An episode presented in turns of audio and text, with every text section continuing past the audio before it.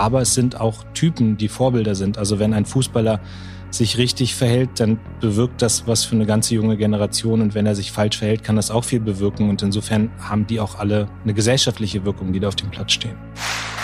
Das war so ein bisschen der Startschuss dafür, dass ich eben auch die Reichweite, die ich mir durch den sportlichen Erfolg gearbeitet habe, dann eben auch für solche Dinge nutzen möchte.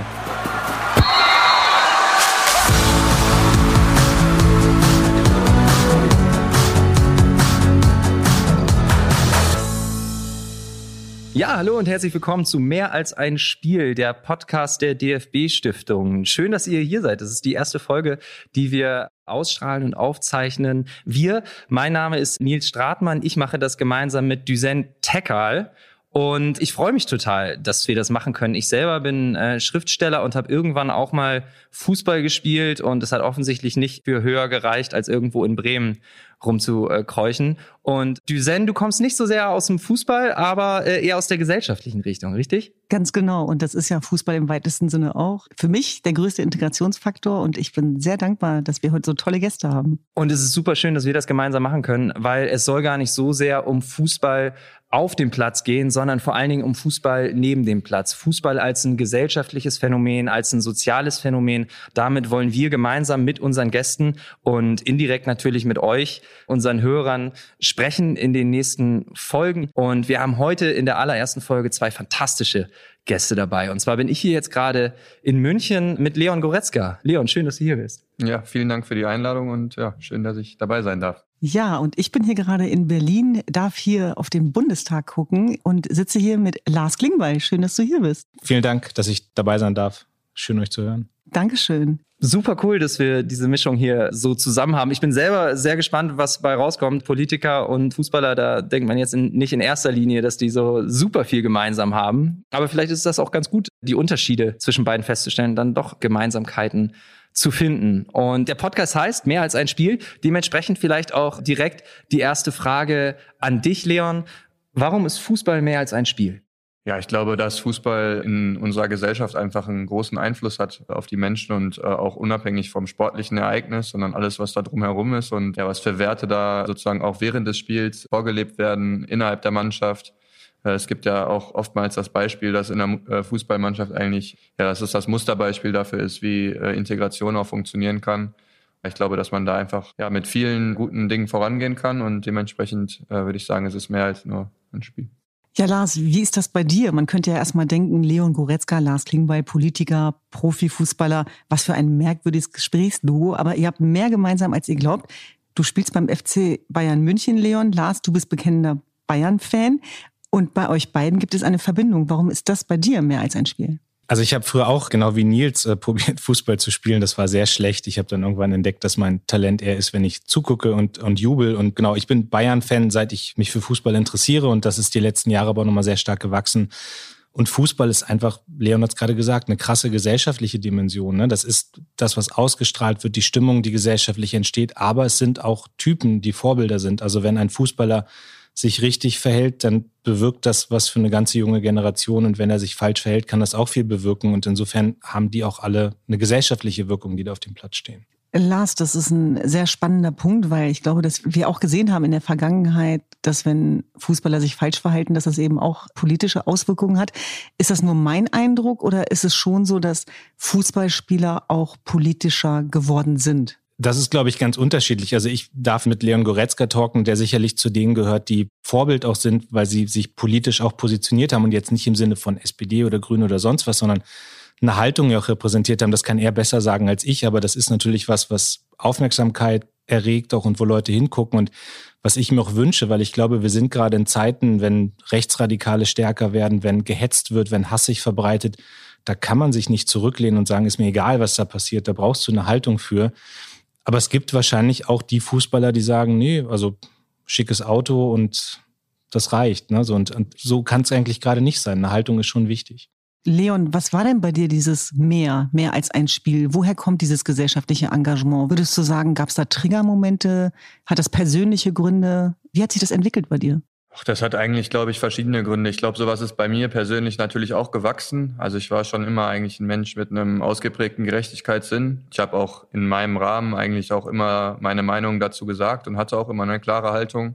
Ich würde sagen, dass schon der Moment, über den wir auch schon mal gesprochen haben, ähm, der Vorfall bei einem Länderspiel mit Ilkay Gündogan und Leroy Sané waren es, glaube ich, im Stadion rassistisch beleidigt worden sind und ich dann dieses Video, ich weiß, ich vergesse den Namen von dem Reporter immer, der dieses Video da gedreht hat, aber das wurde mir sozusagen am Abend, äh, bevor ich am nächsten Tag auf die PK eingeladen war, äh, zugespielt. Und das hat mich schon sehr bewegt, weil er auch beschrieben hat, äh, dass für ihn das Schlimmste war, dass die Leute um ihn herum eigentlich nicht eingegriffen sind und das sozusagen einfach hingenommen haben und die Leute auch nicht zurechtgewiesen haben und dass ihn das so schockiert hat. Ja, da habe ich dann sozusagen auch auf der PK mich sehr klar dazu geäußert und eigentlich das erste Mal gesehen, wie viel man damit auch bewegen kann und ja, wie viel Gehör man bei den Leuten findet. Und es war so ein bisschen der Startschuss dafür, dass ich eben auch die Reichweite, die ich mir durch den sportlichen Erfolg gearbeitet habe, dann eben auch für solche Dinge nutzen möchte. Jetzt ist es ja so, es wurde eben gesagt von Duzen, sie hat das Gefühl, äh, der Fußball ist politischer geworden oder Fußballer sind politischer geworden. Ich weiß gar nicht, ob ich das so unterschreiben würde. Also ich, wir sitzen hier mit dir und du äußerst dich eben sehr klar. Du hast klar da Position bezogen, du hast dich klar gegen Rassismus ausgesprochen,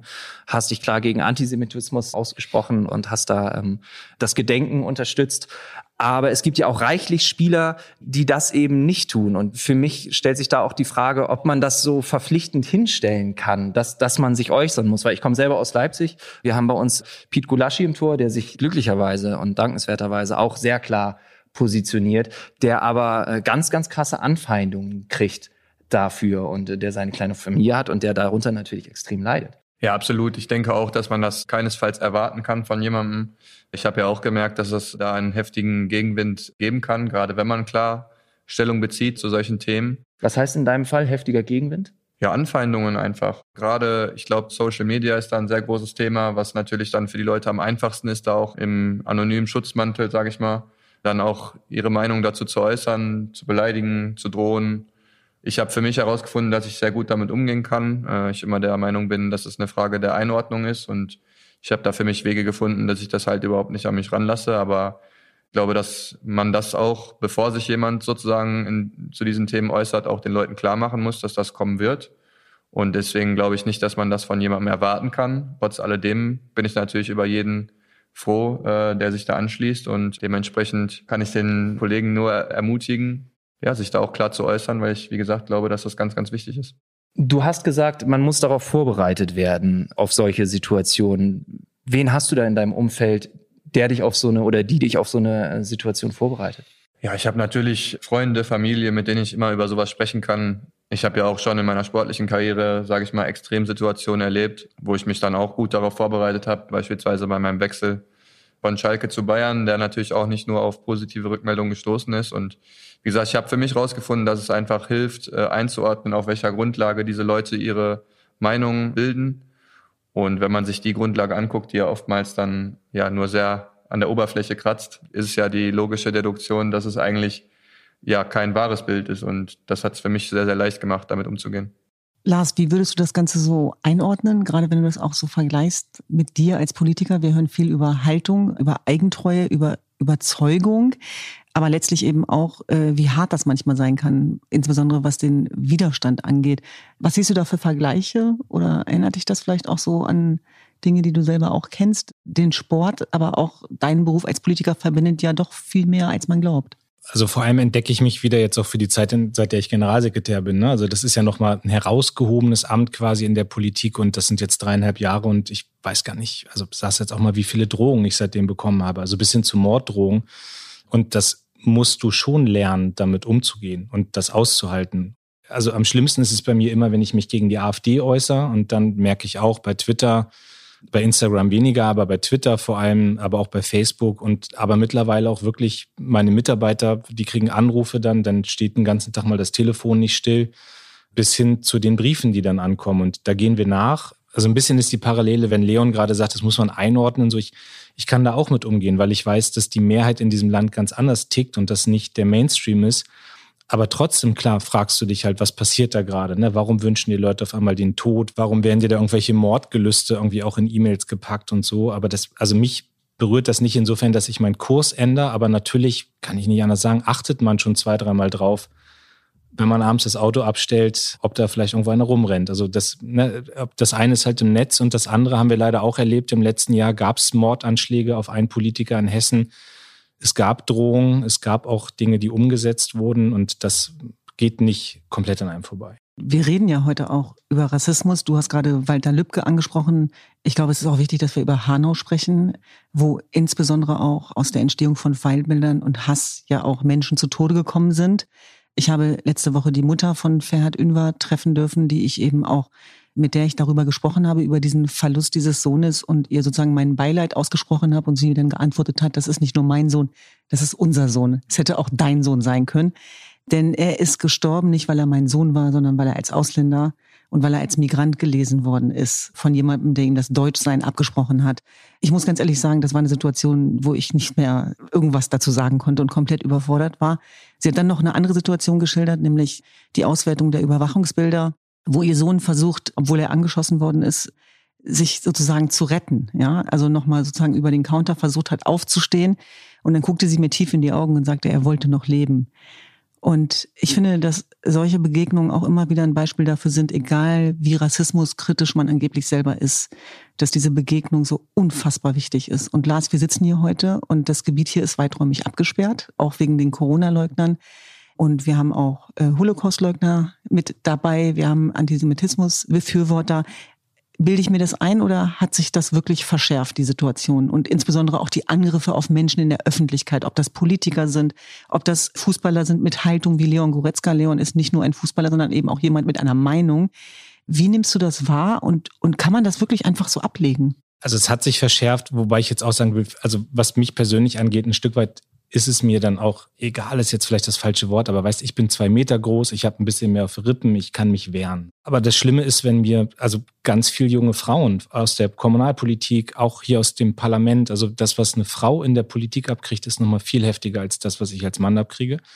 Und dann gibt es diese Menschen, die sich zivilgesellschaftlich engagieren, die gar keinen Schutz haben. Ne? Ich meine, du hast wir sind hier heute, muss man vielleicht einordnen, heute an dem Tag hier, an dem das Infektionsschutzgesetz verabschiedet wird. Hier sind die ganzen Querdenker, Corona-Leugner, sind heute in der Stadt unterwegs. Deswegen ist das Parlament ein bisschen noch geschützt. Die AfD hat dort wieder Leute hier reingeschleust, aber trotzdem ist hier ein großer Schutz. Im Zweifelsfall ist das Parlament ja immer geschützt, aber viele sind das nicht so. Und ich habe auch übrigens, da habe mich gerade daran erinnert gefühlt, als der Jahrestag von Hanau war, hatte ich auf meine Social-Media-Kanäle zur Verfügung gestellt für Angehörige der Opfer. Ich konnte nicht mehr. Ne? Ich habe, als ich die Videos gesehen habe, die die mir geschickt haben, habe ich auch heulend im Auto gesessen. Und dass sowas passiert in Deutschland, ja, im Jahr 2020, das ist eine Schande für dieses Land, ja. Und das, ich habe damals ja die Mahnwache hier am Brandenburger Tor dann spontan organisiert. Da waren alle Parteien, bis auf die eine Partei, waren alle Parteien da. Es war ein breites zivilgesellschaftliches Bündnis, alle waren, das war gut zur Trauer, aber das reicht halt nicht. Ne? Es darf nicht nur Trauer sein. Und die Aufgabe ist durch Corona vielleicht so ein bisschen nach hinten gerutscht, weil die Aufmerksamkeit total bei Corona liegt. Aber dass der Rassismus stärker wird, dass Hass und Hetze stärker werden, dass wir mittlerweile die im Parlament sitzen haben, die diese Spaltung auch vorantreiben, das ist eine Aufgabe für alle. So, und ich, ich verstehe total, wenn Leon sagt, man kann niemanden zwingen, bin ich auch bei. Man darf niemanden zwingen, sich politisch zu äußern. Aber zumindest sollte sich jeder mal mit auseinandersetzen, was in diesem Land auch passiert und was das für viele Menschen bedeutet. Weißt ich bin ein weißer Mann, ich bin im ländlichen Raum aufgewachsen, ich habe sowas nie erfahren. Aber was bedeutet das eigentlich für jemanden, wenn der aufgrund seiner Hautfarbe, aufgrund seiner Religion oder aufgrund seiner sexuellen Orientierung einfach jeden Tag gedemütigt wird? Ich bin dankbar, dass du auch diese Privilegien nochmal ansprichst, die einfach da sind. Und ich glaube, dass du das für dich in Anspruch nehmen kannst, aber eben Leon auch für sich. Und Leon hat ja gesagt, es reicht nicht nur gegen Rassismus zu sein, sondern du musst Antirassist sein. Du musst sozusagen aktiv gegen den Rassismus ankämpfen, auch sozusagen für deine Kollegen, für deine Fußballkollegen, die sich nicht wehren können, die davon nochmal anders betroffen sind. Insbesondere ist ja auch die Kritik bei den Opfern beispielsweise, was die Waffenfunde angeht, im Rechtsextremismus, das Thema NSU. Du sitzt hier heute als Politiker, auch, auch als Mensch logischerweise. Was kann man dagegen tun oder was gedenkt ihr dagegen zu tun, gerade wenn dich das persönlich auch so beschäftigt? Das sind zig Sachen. Also jetzt mal gucken, wie viel Zeit wir im Podcast haben. Aber ich meine, wir haben ja diesen Kabinettsausschuss zum Thema Rassismus dann noch eingesetzt und das fängt damit an, dass man endlich mal diesen, diesen furchtbaren Rassebegriff aus dem Grundgesetz streicht. Das haben wir jetzt verabredet. Das muss jetzt auch noch kommen in dieser Legislatur. Und das geht bis hin zu, wir schützen Kommunalpolitiker und Menschen aus zivilgesellschaftlichen Organisationen jetzt besser. Also viele müssen ja ihre Adresse zum Beispiel veröffentlichen. Also jemand, der für einen Stadtrat kandidiert, muss seine Adresse veröffentlichen. Das soll jetzt geändert werden oder ist schon geändert worden. bis hin zur Bekämpfung von Hass und Hetze im Internet. Also was sich da Leute auch erdulden müssen, ohne dass die großen Plattformen eingreifen. Also da gibt es ganz viel, was jetzt gerade passiert. Aber am Ende ist es, das will ich auch ganz klar sagen, nicht nur Sache der Politik. Es ist nicht nur Sachen von Gesetzen, sondern jeder kann in seinem Umfeld auch darauf achten, dass Rassismus zurückgedrängt wird. Leon, wie ist das bei dir, gerade auch wenn du dich ganz aktiv auch einsetzt und auch als du beispielsweise von Hanau erfahren hast, dann war es beispielsweise, korrigiert mich, wenn es falsch war, aber ich glaube Eintracht Frankfurt, die auch an die Opfer erinnert haben, was aus meiner Sicht eine der stärksten Gesten war, weil sie sehr glaubwürdig war, weil sie sehr authentisch war, weil viele Fußballer selber die Zuwanderungsgeschichte haben. Wie hast du das wahrgenommen, Leon? Ich glaube, Armin Younes hat, also im Spiel gegen Bayern, ich glaube, beim Barmachen haben schon alle T-Shirts getragen und auch bei seinem Tor hat er das, was wirklich auch ein sehr schönes Tor war, by, by the way, ja auch das Trikot äh, nochmal in die Kamera gehalten oder das T-Shirt mit einem Namen drauf von den Opfern. Und das ist genau das, was ich vorhin äh, meinte. Also die Möglichkeit, wie viele Millionen Menschen bei so einem Spiel zugucken, eben auch sinnvoll zu nutzen und ja, darauf aufmerksam zu machen. Und das ist für uns natürlich die deutlich leichtere Rolle als jetzt beispielsweise für die Politik, weil wir in erster Linie dafür da sind, um auf die Themen aufmerksam zu machen. Lösungen, ja, ist dann immer ein bisschen ein anderes Thema. Aber Lars hat es ja gerade richtig gesagt. Also ja, es geht dann auch darum, eben im, im eigenen und privaten Umfeld dafür zu sorgen und einzuschreiten, wenn man sowas mitbekommt. Und das war ja auch der Grund, warum ich beispielsweise auf der PK mutigt habe, die Leute, wenn die nochmal sowas mitzubekommen, eben auch einzugreifen. Und ich glaube, wenn ja manche Leute davor Respekt haben, dann werden sie ganz schnell merken, dass wenn sie damit anfangen, auch die Leute drumherum einsteigen werden und ähm, merken, okay, ich bin jetzt hier mit meiner Meinung auch nicht alleine, sondern er ist alleine. Und ich glaube, das ist ganz, ganz wichtig, dass wir uns das bewusst machen, dass wir halt mehr sind. Jetzt habt ihr ja auch mit der Nationalmannschaft eine sehr, sehr große Aktion gemacht und habt euch für Menschenrechte ausgesprochen in drei verschiedenen Aktionen bei den letzten äh, Nationalmannschaftsspielen. Und es gab danach eine Reaktion, die sehr geteilt war, was ich was ich persönlich, muss ich sagen, nicht so richtig verstanden habe, weil ich habe die Aktion fantastisch gefunden und dann haben plötzlich Leute gesagt, ja, äh, das ist nur Marketing. Wo ich dachte, ja, und selbst wenn es nur Marketing ist, dann ist es ein Marketing, was einen tollen Hintergrund hat. So. Und also ich war mitunter echt aufgebracht deswegen. Wie hast du die Aktion wahrgenommen? Also wie ist die entstanden in der Mannschaft und wie hast du dann auch die Reaktion wahrgenommen? Ja, ich glaube, dass es tatsächlich eine sehr spontane Idee war, die auch aus der Mannschaft kam. Und Wie ist die entstanden? Sitzt ihr dann auf dem Zimmer und zockt und sagt, ey, lass mal morgen irgendwie wegen Menschenrechten? Da sind wir, da sind wir wieder bei einigen Klischees, ne? Ja, sorry. Ähm, ja, ja aber räum damit auf, räum damit auf. Keine Frage. Es gibt ja auch viele bei uns, die die Playstation auf dem Zimmer haben.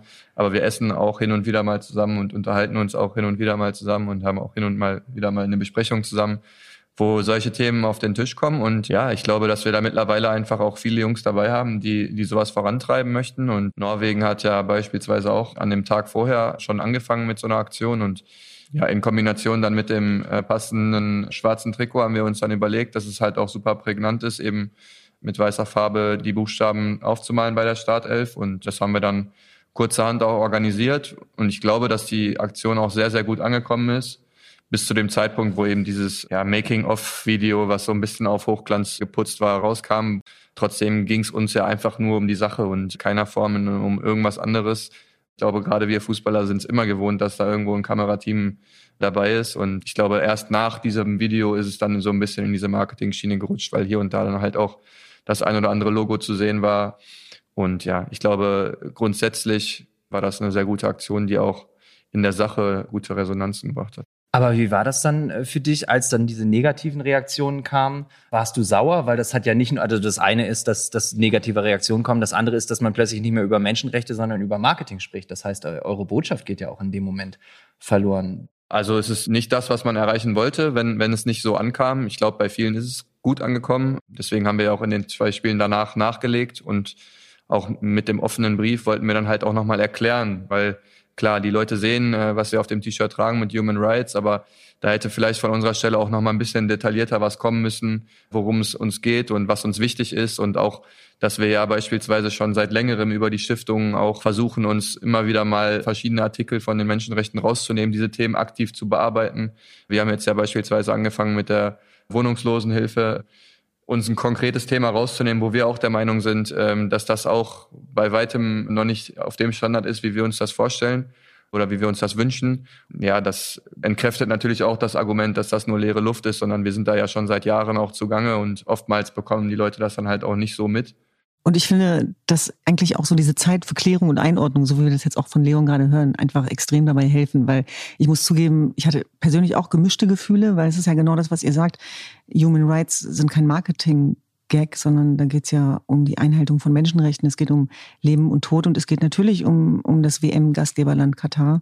Und es geht letztlich auch dann um Glaubwürdigkeit. Also auch die Kombination, wie kann ich es vertreten, dass ich auf der einen Seite als Spitzenfußballer in Länder muss, wo diese Spiele bestritten werden. Da sehe ich auch eine Komponente zur Politik. Stichwort, also, dass man eben auch mit Ländern kooperieren muss, Realpolitik, wo Menschenrechte tagtäglich mit Füßen getreten werden und gebrochen werden, Frauenrechte eh nichts wert sind.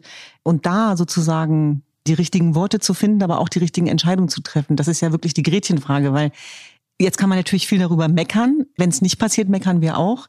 Wie siehst du das, Lars? Ja, super schwierig. Ne? Ich meine, ich bin, also bei uns, äh, muss ich jetzt auch erklärend sagen, ich bin bei uns im Präsidium der SPD ähm, zuständig für die Kontakte nach China.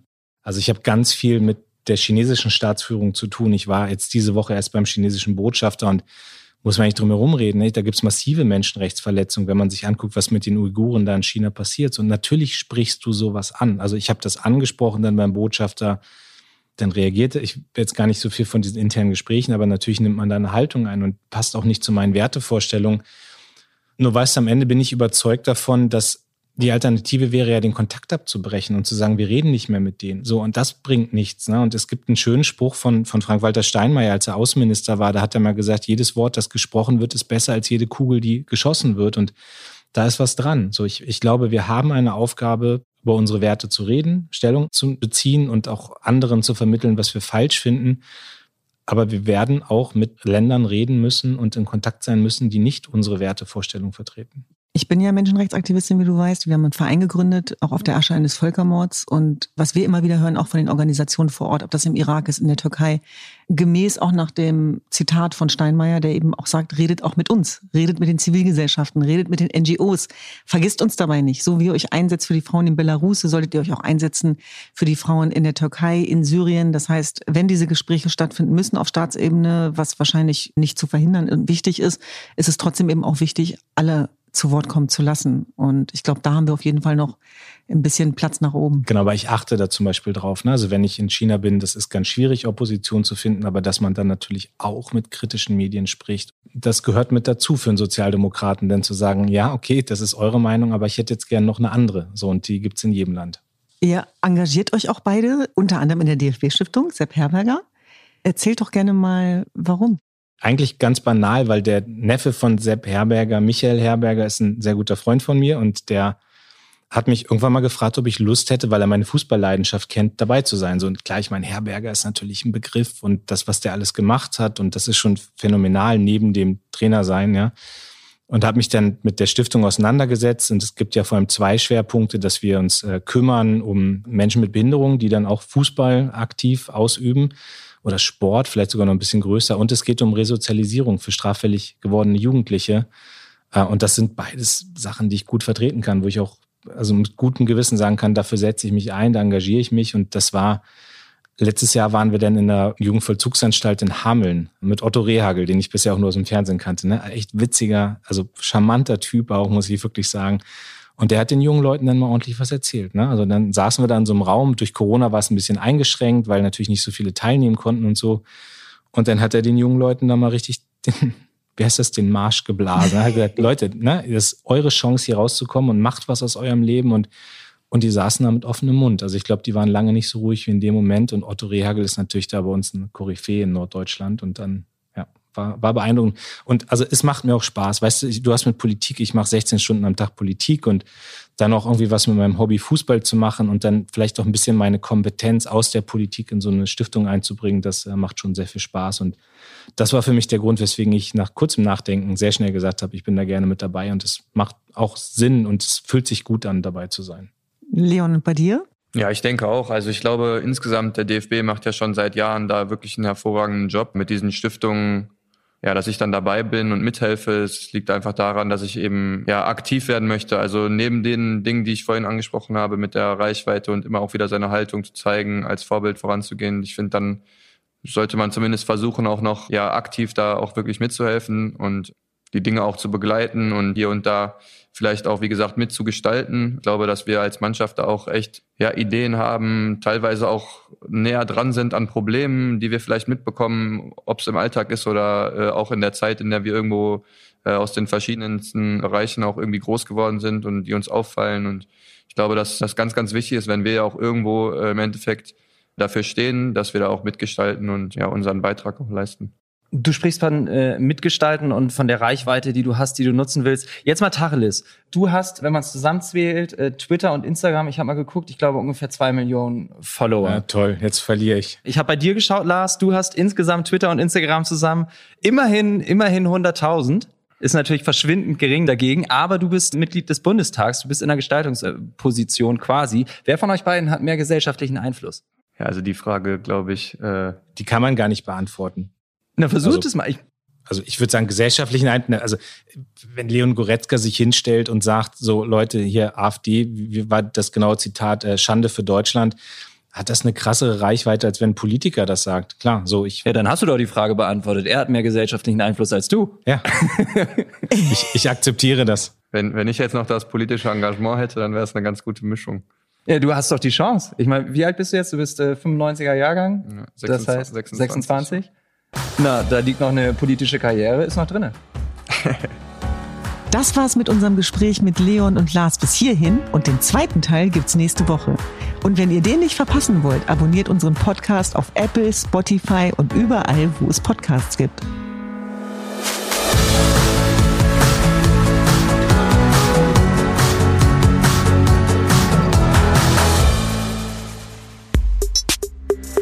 Mehr als ein Spiel, der Podcast der DFB Stiftungen ist eine Produktion von Maniac Studios.